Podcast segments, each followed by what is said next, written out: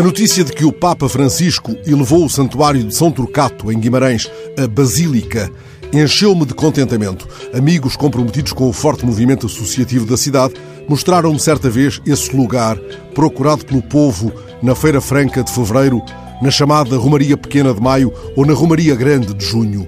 Muitos são aqueles que, chegados ao local, se apressam a beber a água da fonte do santo.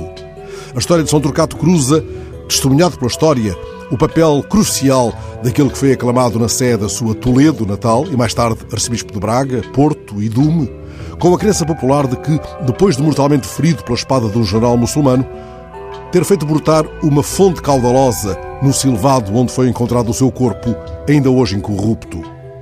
Um corpo incorrupto, como o de Turcato ou o de São Francisco Xavier, na Velha Goa, toca-nos do mesmo modo que a palavra mais límpida.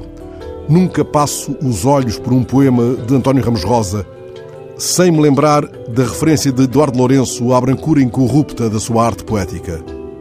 Diz-se que o primeiro corpo incorrupto da história da Igreja foi o de Santa Cecília, a padroeira dos músicos, sepultada nas catacumbas. O homem que agora eleva a Basílica, o Santuário de São Turcato, em Guimarães, desceu esta sexta-feira, pela primeira vez, às catacumbas para falar dos cristãos perseguidos.